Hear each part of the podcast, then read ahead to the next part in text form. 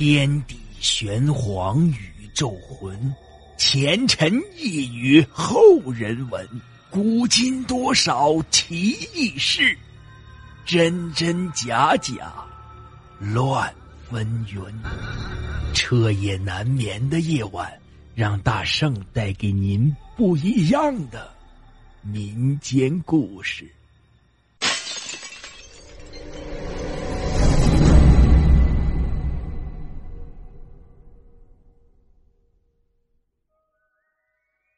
听友们，大家好！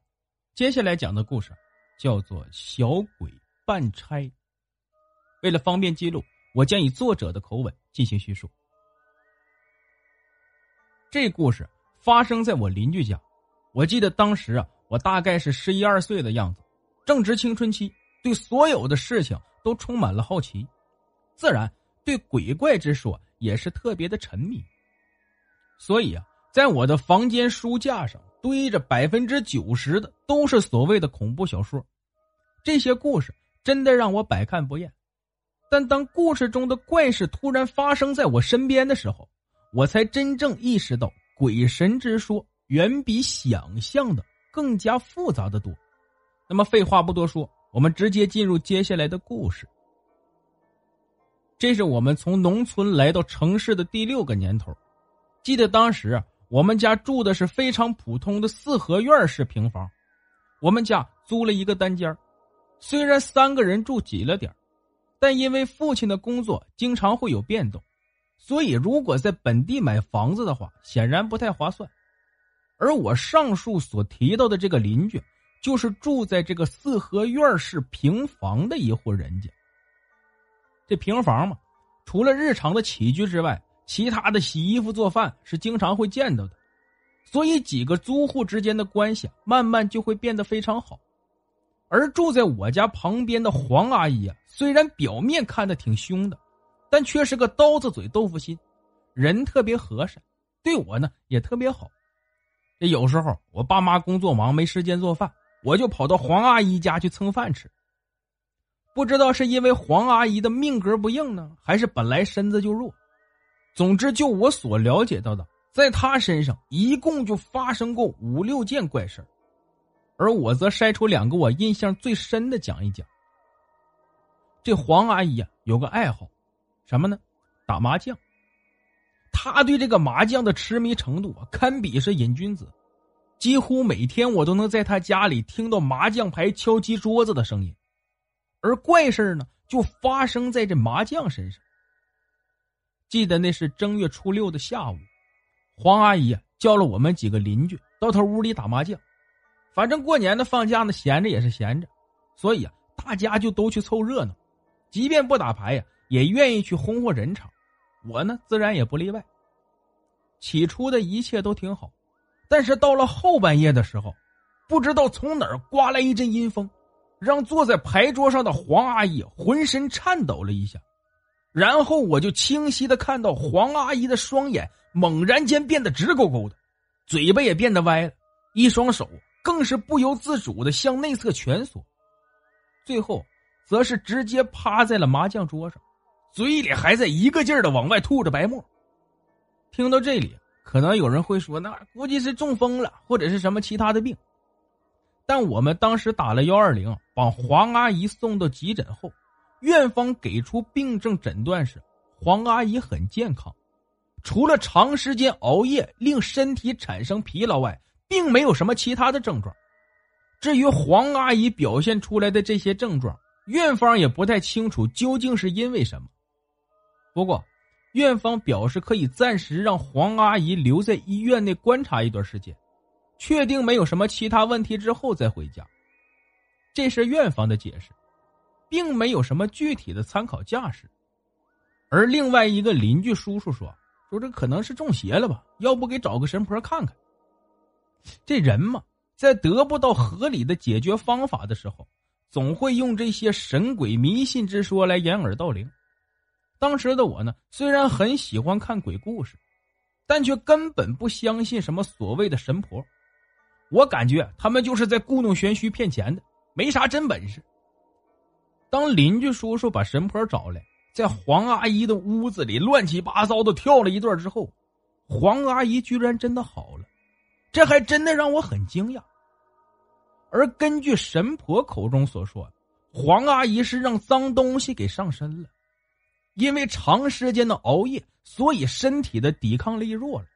这时候，很多脏东西就会趁虚而入，只要把脏东西给处理好了，就不是啥大事刚开始我不明白脏东西上身是啥意思，后来我才慢慢了解，这样原来就是所谓的鬼上身。而第二件怪事就发生这次鬼上身之后，这件事情是我亲眼所见，当时我看的心里直发毛。记得那是我刚放寒假不久，我把作业处理完毕，就一个人坐在屋外面洗菜。晚上父亲呢给我弄红烧鱼吃，所以啊，我得提前把配菜和鱼都给处理干净。而大约到了下午六点钟左右的时候，我突然看到一个仅有半个巴掌大小的小人顺着四合院的大门悄悄的溜了进来。他的速度并不算快，所以啊。当时我把他的样子看了个一清二楚，在这个家伙的身上穿着古装戏里面才会出现的老式衣服，并且在这衣服的胸口和后背还写着我完全不认识的怪字除此之外，他的脑袋上还戴了一个很长的帽子，帽子上画了个圆圈，里面同样套了个字而最引起我注意的是，就是他的怪脸。我之所以用“怪”字来形容，是因为他的脸是双层的。没错，我在他那张充满褶皱、苍白如雪的脸上面，还看到了一张如同光学投影一样的虚幻飘动的人脸。而这张虚幻的脸，我实在太熟悉了，因为这正是邻家黄阿姨的脸。可能这个鬼东西是看到我了，所以呀，当时他居然还在原地停了一下。随后，他则身体不动，脑袋顺时针扭转了九十度，紧跟着一股我从来都没有体会过的眼神则赫然对从他那双纯白的眼睛里射了出来。毫不夸张的说，在看到那种眼神后，我整个人的皮肤都在顷刻之间绷紧起来，额头上的冷汗噌的一下就冒了出来。此后。这鬼东西则一溜烟的顺着黄阿姨家的门缝钻了进去。起初啊，我还并不清楚这怪玩意儿究竟要干啥。直到当天夜里，黄阿姨家里啊突然传出了凄厉的尖叫，这种尖叫甚至要比电视剧里演的人在遭受酷刑时所发出的叫声啊还要更加的惨痛，并且伴随着尖叫声出现的还有碟碗摔碎的声音。我们附近的几个邻居当时都被这叫声给引到了门外，并焦急的询问他究竟怎么了，但却根本得不到回答。而在黄阿姨尖叫了大约半分钟后，屋内所有动静突然消失的无影无踪，就好像之前的事情从来都没有发生过一样。这下子可给我们急坏了，也顾不得那么多了。记得当时啊，我们直接把黄阿姨家的房门给撞开。而在门被打开之后，我整个人居然被吓得呆住了。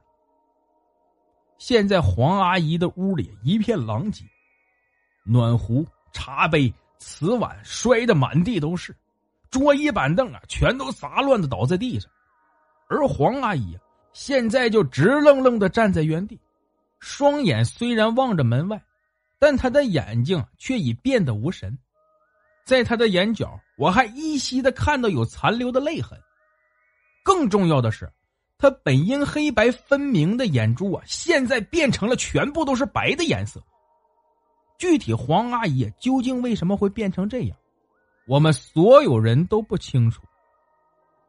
而黄阿姨呀，就这么走了。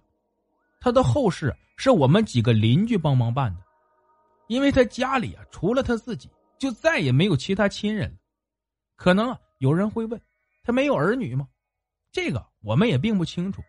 毕竟我们搬到这里后，他的屋里永远只是他一个人，我也从未见过有任何的亲戚来过他家，更别提儿女了。